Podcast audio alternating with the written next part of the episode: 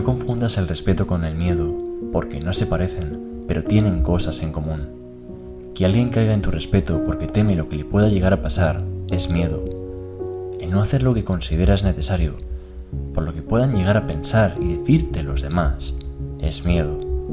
Las personas que escuchan con atención la televisión, las noticias, poniendo en práctica lo que les dicen para tomar precauciones, por muy estúpidas que suenen, lo hacen porque respetan sus vidas, pero vuelven a caer en el miedo.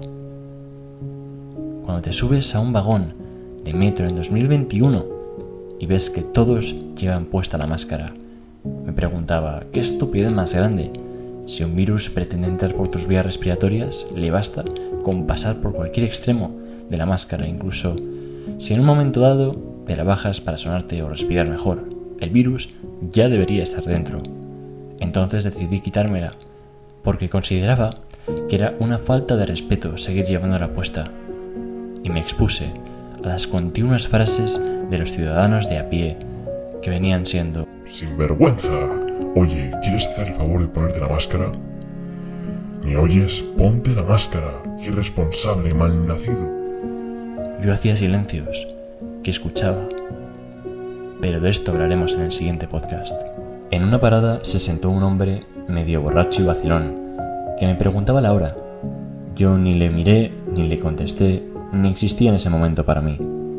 Poco después, viví un caso en el que el propio conductor de metro vino a decirme que me pusiera la máscara todo el rato, porque una mujer tosca y amarga, llena de miedo, se había quejado. Por el momento cedí y me la puse. Cuando el conductor vuelve a iniciar el camino, me levanto, me quito la máscara y voy andando hasta el final de los vagones.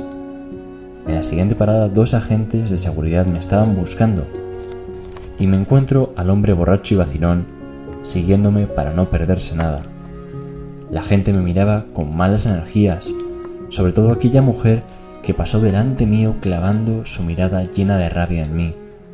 Al llegar a la parada, justo cuando una gran parte de la ciudadanía se disponía a bajar, aprovecho a decir que me hace mucha gracia porque esto es una experiencia y os tratáis peor en vida que muertos.